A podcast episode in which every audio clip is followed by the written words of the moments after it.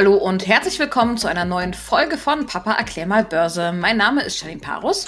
Und mein Name ist Carsten Müller. Ich bin Finanzjournalist und der Papa von Charlene. Und wir treffen uns jede Woche hier im Podcast, um über die aktuelle Situation an den Märkten und an der Börse zu sprechen. Ja, und das Thema der heutigen Folge liegt ganz schwerpunktartig bei Inflation und Zins- und Geldpolitik. Also heute mal keine Einzelwerte, die ihr zu hören bekommt, aber ich denke mal auch ein spannendes Thema, gerade in der aktuellen Situation. Ähm, starten wir doch allerdings wie gewohnt zu Beginn mit einem Blick auf die, ja, Marktsituation im Moment, da sieht's ja eigentlich gar nicht mal so gut aus. Äh, in den vergangenen Tagen ähm, ja fallende Kurse, wo man nur so hinsieht. Die Charttechniken haben sich deutlich verschlechtert. Was treibt denn im Moment die Kurse so nach unten? Ja, also da hast du vollkommen richtig äh, zusammengefasst. In den vergangenen Tagen mussten die Anleger an der Börse schon richtige Nerven aus Draht sein, aus, aus Stahl haben.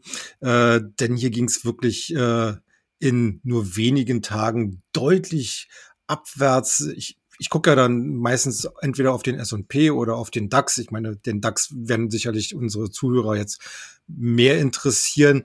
Da ging es ja zeitweise bis fast auf 13.000 Punkte wieder runter. Zur Erinnerung, mhm. das Tief, äh, das letzte richtige Tief im März äh, diesen Jahres lag bei rund 12.500 Zählern. Also da merkt man schon, da ist äh, die, die Lücke zum äh, Märztief gar nicht mal so groß mehr. Ja, was ist passiert?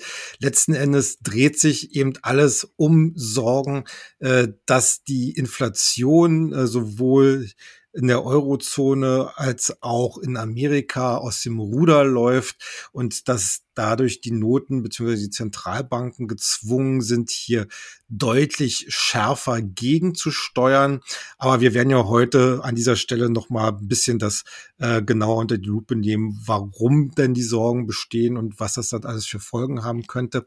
Tatsache bleibt, äh, wir haben äh, jetzt kurz vor dem äh, Quartalsende, das ist ja wieder im Juni, also das heißt im Juli, August werden wir uns an dieser Stelle wieder intensiv mit den Quartalsberichten von den Unternehmen unterhalten.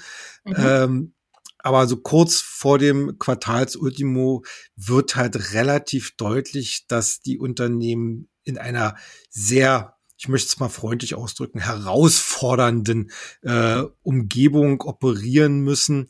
Wir sehen es ja vor allen Dingen auch an den Technologiewerten, die ja durch die Bank in den letzten Wochen richtig kräftig eins auf die Mütze bekommen haben. Und auch das Thema zum Beispiel Value versus Growth, was ja eigentlich auch gerne mal gespielt wird, äh, selbst das hat ja in den letzten Wochen nicht immer so tatsächlich gezogen, äh, mit der Folge, dass eben gerade institutionelle Investoren oftmals regelrecht Tabula Rasa bei ihren ganzen äh, Assets beziehungsweise Vermögenswerten gemacht haben. Und das ergibt insgesamt eine Stimmungslage, wie sie fast schlechter nicht sein könnten. Ich habe jetzt äh, den genauen Indexstand jetzt nicht parat, aber äh, es gibt ja so eine Sentiment-Indizes für die Anlegerstimmung und die bewegen sich äh, derzeit auf extrem niedrigem Niveau. Also das sagt schon, hier ist wirklich äh, die Hütte am Brennen. Dann wären wir an dieser Stelle auch schon bei unserem Schwerpunktthema, nämlich der Inflation und der Geldpolitik. Ja, es ist ein ziemlich sperriges Thema, ähm, vielleicht auch ein bisschen schwer verständlich, warum diese Zusammenhänge alle so passieren, wie sie passieren. Aber letztendlich ist es ja nicht nur für uns als Verbraucher interessant, sondern auch für die Kapitalmärkte und die einzelnen Unternehmen. Ähm, wir wollen in dieser Folge mal so ein bisschen versuchen, das ganze Thema aufzudröseln. Und ja, starten wir doch einfach mal mit der Frage, warum ist die Inflation im Moment überhaupt in solchen Höhen? Also wie kommt es zu dieser ja, exorbitanten Höhe im Moment? Ja, äh, letzten Endes, um das mal ganz, ganz einfach äh, äh, zu formulieren, Corona, Corona, Corona. Äh, mhm. wir hatten ja äh, 2020 hatten wir ja äh, schon beginnt äh, relativ äh, starke Wohlstandsverluste bei den Unternehmen, äh, starke Wachstumsverluste. Und äh, dann, als sich die ganze Sache dann anfing, so ein bisschen wieder zu normalisieren, wo dann äh, 2021 so nach und nach die Restriktionen wieder aufgehoben worden sind, ploppte das ja alles äh, wachstumstechnisch richtig nach oben. Das heißt, wir hatten hier plötzlich eine Übernachfrage in einem Markt, der schlichtweg auf diese höhere Nachfrage nicht äh, vorbereitet war. Äh, mhm. Wir, hat, wir hatten äh, kaum Kapazitäten, zum Beispiel bei den Transportwegen, vor allen Dingen aus äh, Übersee, also auf dem äh, äh, Wasserweg. Äh, das war natürlich am Ende für die Reedereien ein super Geschäft. Also die Frachtraten sind ja schier explodiert. Die haben richtig mhm. Kohle damit verdient. Aber trotzdem konnten natürlich die Kapazitäten nicht so äh, schnell aufgebaut werden. Und äh, das steigerte natürlich die Preise. Und äh, vor allen Dingen auch bei den Rohstoffen äh, kam äh, die die Rohstoffpreise ploppten nach oben. Wir hatten das ja in der, äh, glaube ich, in der letzten Folge gerade äh, besprochen, hier dieser eventuelle Beginn eines Superzyklus bei Rohstoff mhm. äh, und, und Rohstoffaktien, äh, weil einfach äh, die Lieferanten nicht mit der äh, mit der Nachfrage hinterherkam.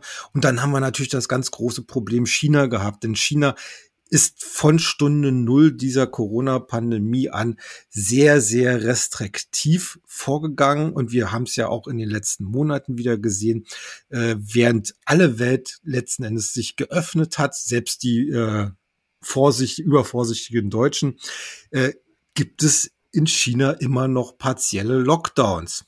Mhm. Und das hat alles äh, zum Beispiel die Produktionskapazitäten dort extrem äh, beschädigt und verzögert und äh, beschränkt.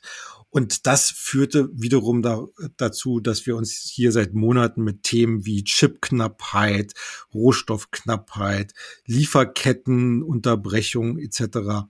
Äh, beschäftigen müssen und das alles dann aggregiert in steigenden Preisen und das ist die Inflation, die wir jetzt äh, sehen. Äh, und ja, äh, genau, das ist die Inflation, die wir jetzt sehen. Warum ist es denn jetzt aber schlecht? Ich meine, wir haben in den letzten Jahren immer davon geredet, ähm, Inflation ist auf einem Nullpunkt. Jetzt ähm, haben wir ein bisschen Inflation, jetzt ist es auch wieder nicht so ganz gut. Ähm, was ist denn eine gute und was ist denn eine schlechte Inflation? Ja, also das, was wir jetzt momentan haben, ist eindeutig eine schlechte Inflation. Weil, weil sie zu hoch ist? Weil sie zu hoch ist, genau. Äh, diese, also wir hatten ja jetzt gerade, ich glaube, ähm, also in dieser Woche wurde ja zum sowohl für Amerika als auch für die Eurozone wurden ja ähm, Rekordinflationsraten ge gemeldet von, also Eurozone waren zum Beispiel 8,1 Prozent. Und äh, das ist meilenweit über dem, was die Notenbanken als äh, gut ansehen. Sowohl EZB als auch FED hatten in den vergangenen Jahren ja immer mit einem Inflationsziel von zwei Prozent gearbeitet diese zwei Prozent, um das vielleicht noch mal ein bisschen einzuordnen, äh, werden als äh, sinnvoll erachtet, weil in dieser Größenordnung hilft die Preisteuerung einerseits äh, durch die leichte Geldentwertung, dass die Konsumenten angehalten werden, äh, nicht nur zu sparen, sondern auch zu konsumieren. Andererseits hilft diese leichte Pre Preisteuerung den Unternehmen zum Beispiel auch Preissteigerungen durchzusetzen und damit ihre Umsätze und Gewinne zu steigern. Mhm.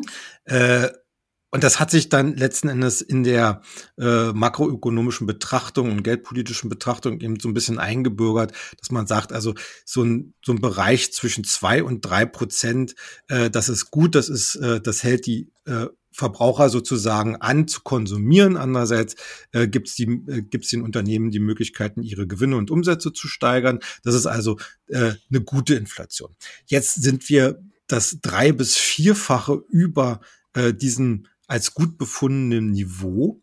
Und das heißt, wir haben hier eine galoppierende Preisteuerung, die vor allen Dingen in verschiedenen Warenmärkten äh, überschießt. Äh, vielleicht hat schon der eine oder andere von euch äh, mal die Auflistung in den einschlägigen Zeitungen oder im Internet gesehen, was das zum Beispiel in Deutschland bedeutet, welche Preisteuerungen wir jetzt hier in den letzten Wochen erlebt haben. Natürlich alles unter der Begründung oder mit der Begründung Ukraine-Krieg, höhere Energiekosten. Das spielt natürlich auch mit da hinein, aber ich, ich, ich sag's mal so, man hat natürlich auch als Verbraucher so ein bisschen das Bauchgrummeln und sagt, na, jetzt wird hier mit dieser Begründung äh, einfach mal Kasse gemacht von verschiedenen äh, Unternehmen und Anbietern.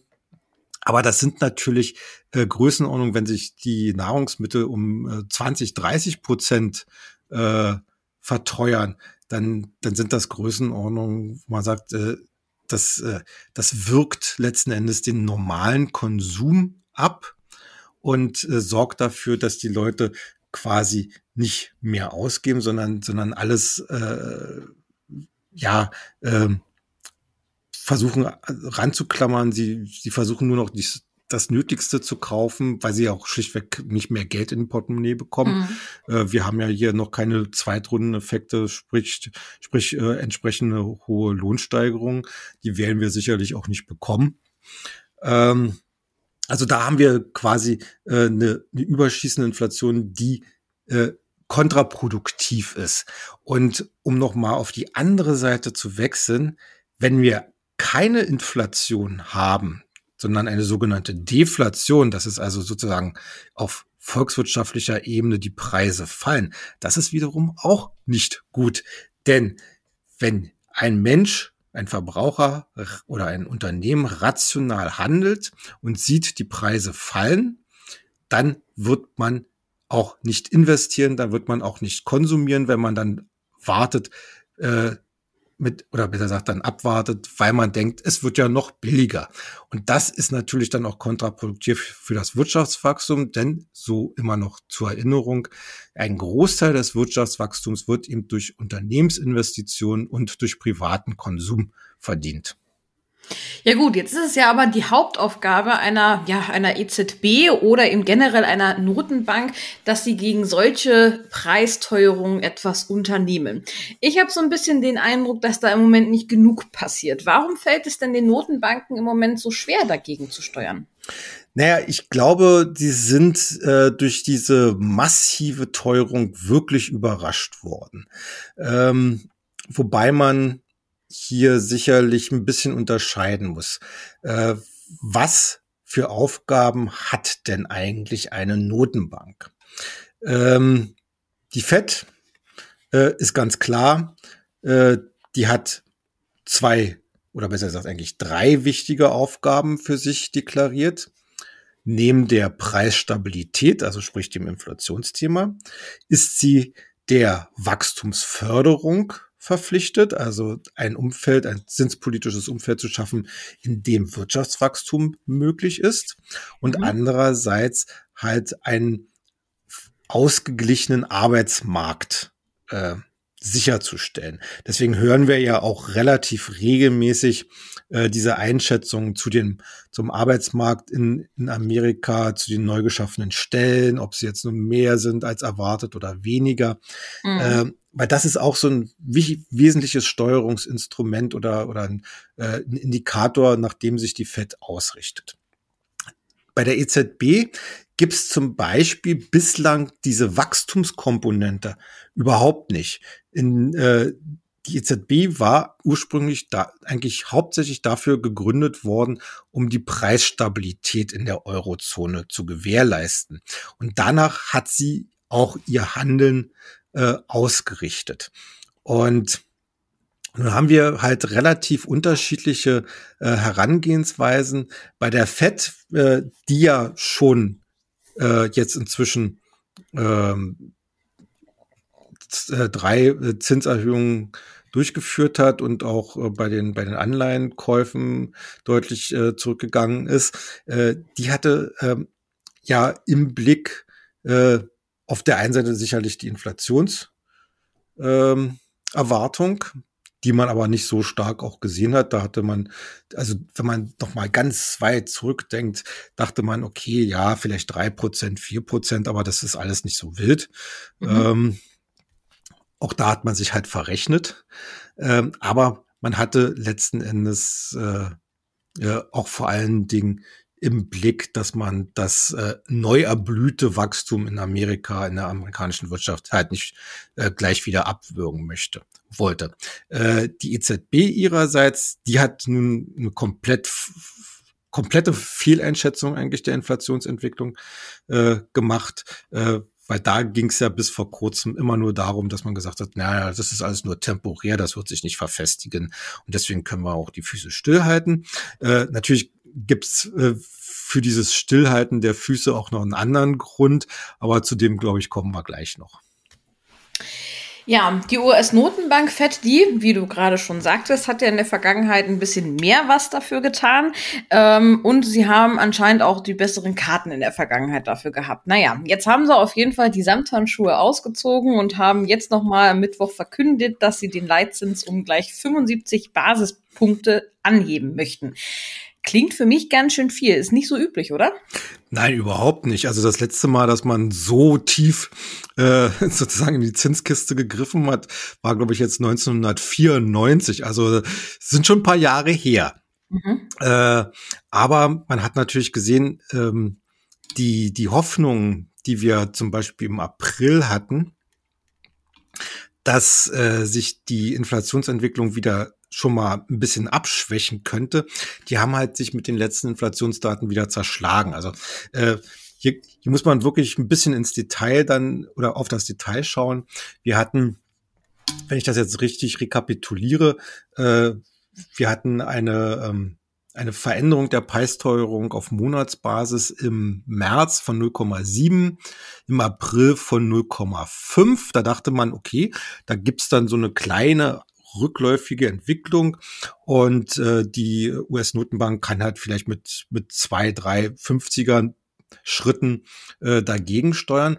Aber jetzt war sie im Mai auf Monatsbasis wieder ein Prozent. Also das heißt, äh, es hat sich plötzlich wieder beschleunigt. Und da musste sie einfach äh, äh, richtig massiv gegen mhm. äh, treten. Äh, und die die Notenbank, äh, die amerikanische Notenbank, die hat da auch letzten Endes ja auch relativ großen Spielraum, weil sie ist äh,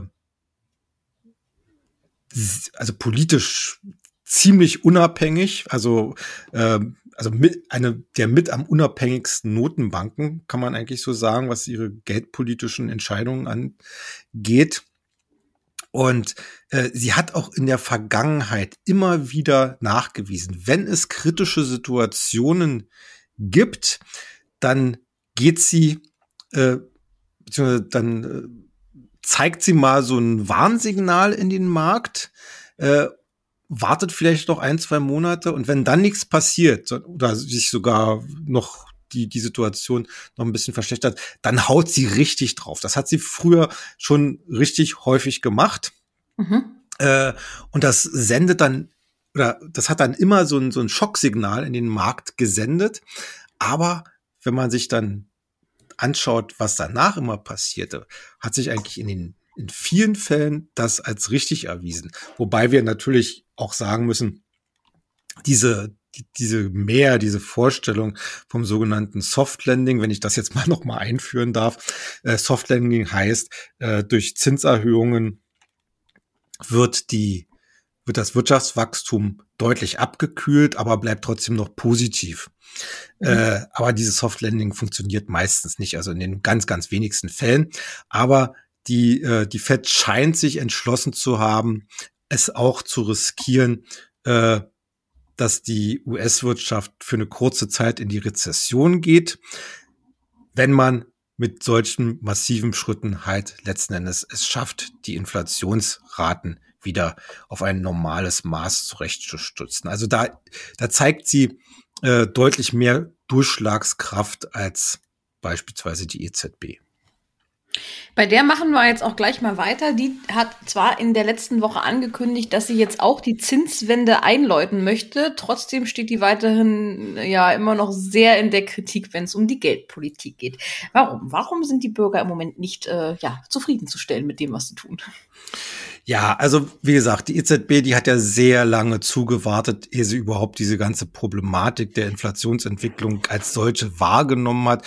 Wir erinnern uns vielleicht noch an die Diskussion im EZB-Rat, die ja dann auch immer öffentlich durchgestochen worden sind in den Medien, äh, dass dort so der, der sogenannte Kampf zwischen den Falken und Tauben äh, mhm. tobt. Also Falken äh, im geldpolitischen Sinne sind ja die Notenbanker, die halt sich für Zinserhöhungen aussprechen, also für eine straffere Geldpolitik. Die Tauben sind dann immer die, die eher für moderate äh, Steigerungen beziehungsweise beim für das Beibehalten des aktuellen Kurses sind.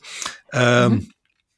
Die EZB-Präsidentin Christine Lagarde hatte ja erst kürzlich auch noch in einem sehr unüblichen Schritt äh, per Blogbeitrag auf der EZB-Seite sozusagen äh, die damaligen Hoffnungen auf eine schnelle Zinserhöhung in, äh, äh, in der Eurozone äh, erstmal so per Basta-Ausruf, sprichwörtlichen Basta-Ausruf, äh, erstmal abgebügelt. Allerdings ist äh, sind wir jetzt schon ein paar Wochen wieder weiter und die Lage mhm. sieht ganz anders aus. Das Problem, wie gesagt, bei der EZB ist, äh, die FED muss sich nur um ein Land kümmern.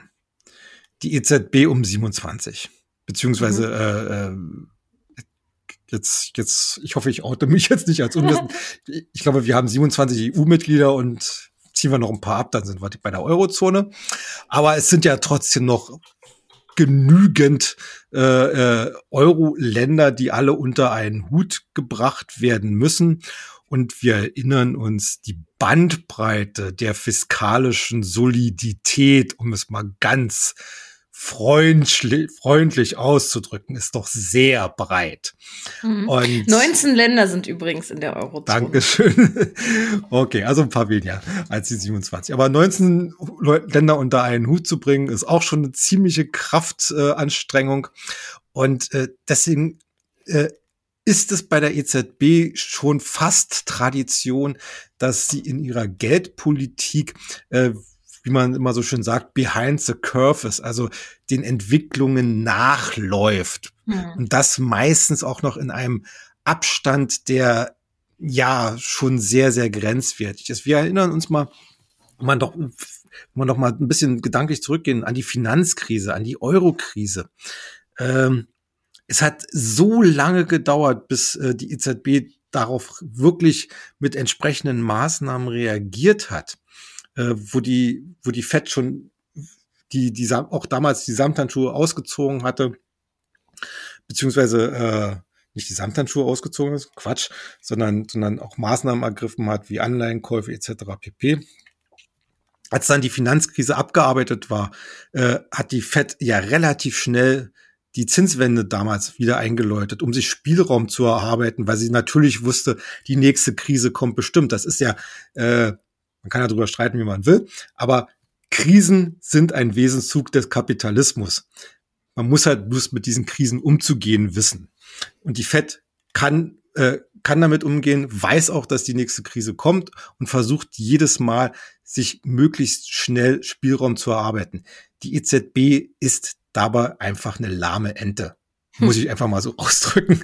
Ähm, und äh, ja, in dieser Situation stecken wir jetzt auch letzten Endes. Ne? Also wir hatten äh, eine galoppierende Inflation in den letzten Monaten, äh, die jetzt äh, eigentlich nur dadurch äh, eingefangen werden könnte, dass die auch die EZB massiv die Zinsen erhöht. Aber da hat sie ja letzten Endes äh, deutlich schlechtere Karten.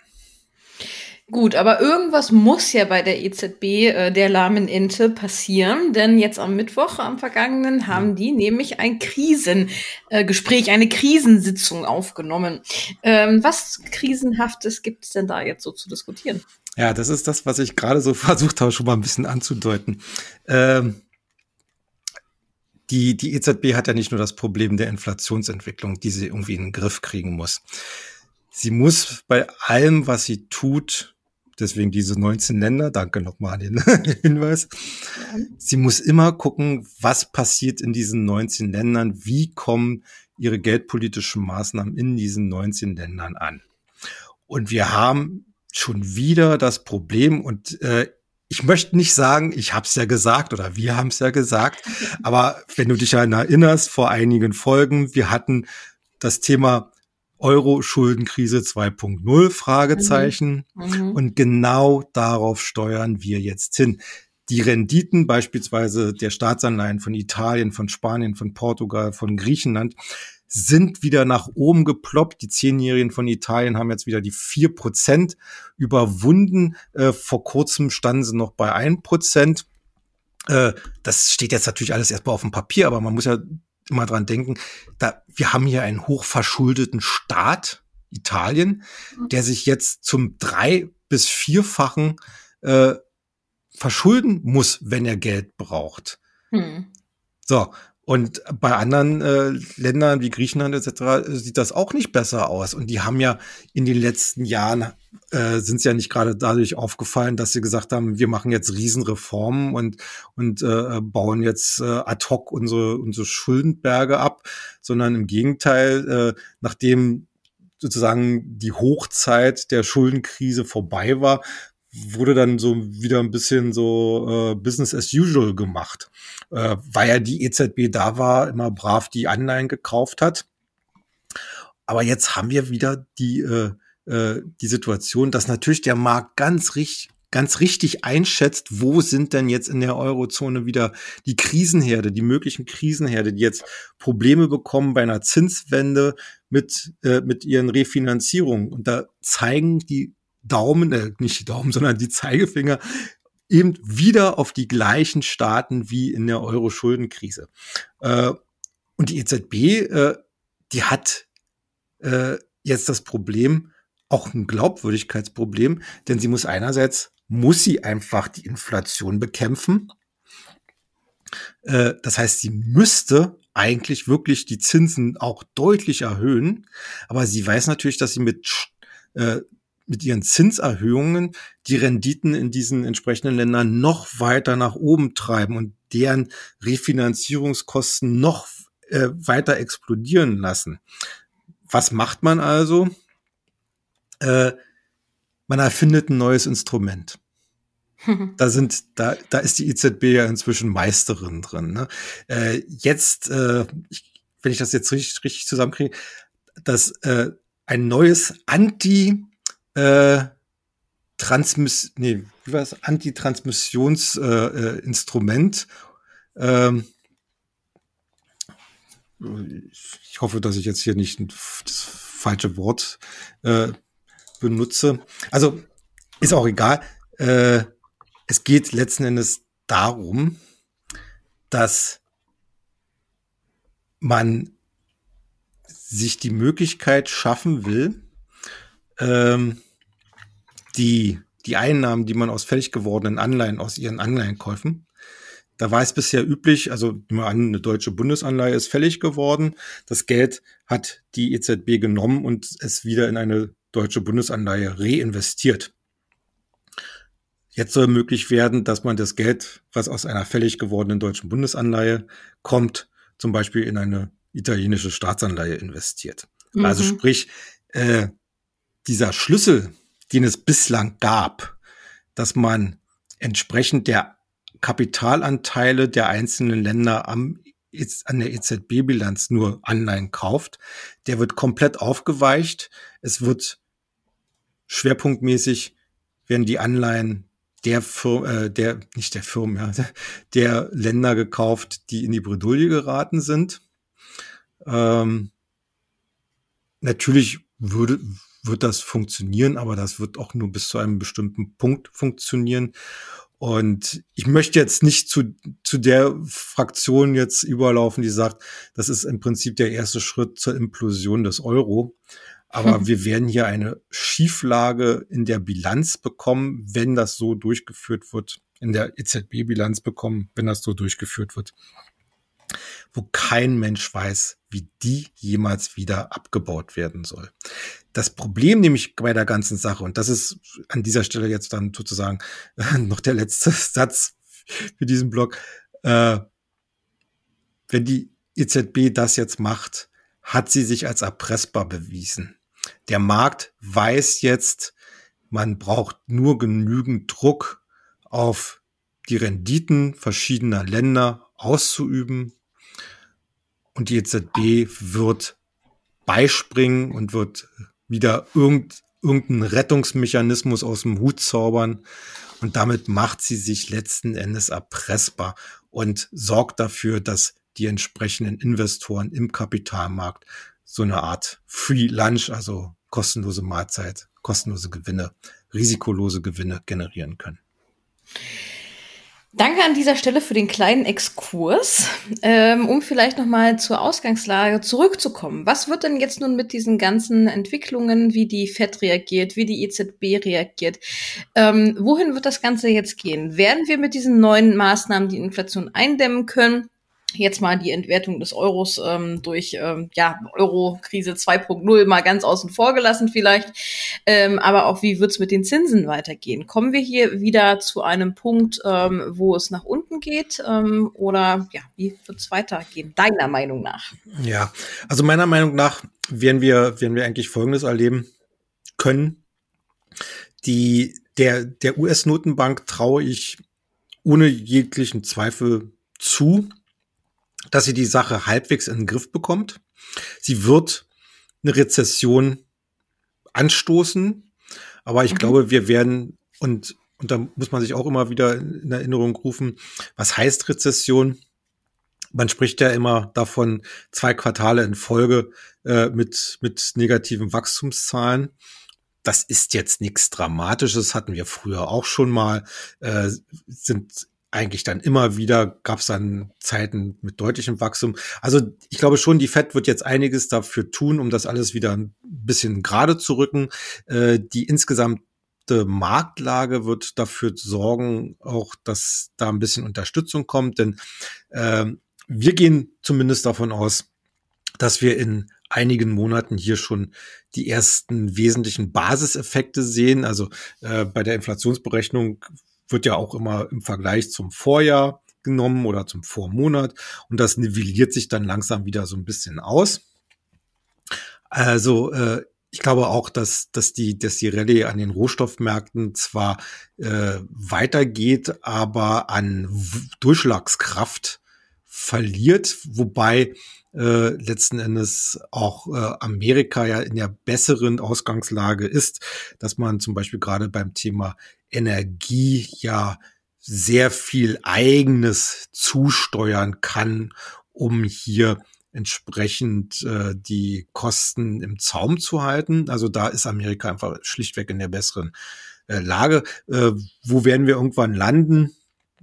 Wir werden sicherlich im Bereich von drei bis, äh, also ich sag mal so um die drei Prozent, vielleicht auch dreieinhalb Prozent beim Leitzins äh, landen vielleicht auch vier, aber das ist jetzt nicht das Entscheidende, ähm, sondern das Entscheidende ist letzten Endes, äh, dass hier die Inflationsentwicklung entsprechend gedämmt oder gedämpft werden kann. Die Unternehmen werden sich darauf einstellen.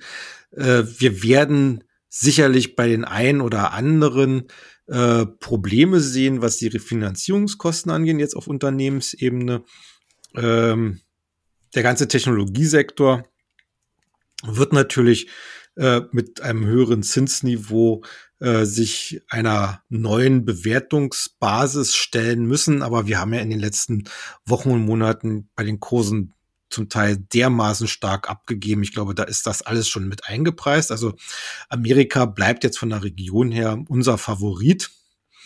Äh, in Europa bin ich ein bisschen pessimistischer, weil äh, die EZB einfach mit angezogener Handbremse fahren muss, äh, wenn sie sich entscheiden würde, die Inflation halt so zu bekämpfen, wie sie es eigentlich müsste, würde sie wichtige Märkte wie Italien, wie äh, äh, Griechenland, wie, wie Spanien, wie Frankreich zerreißen letzten Endes.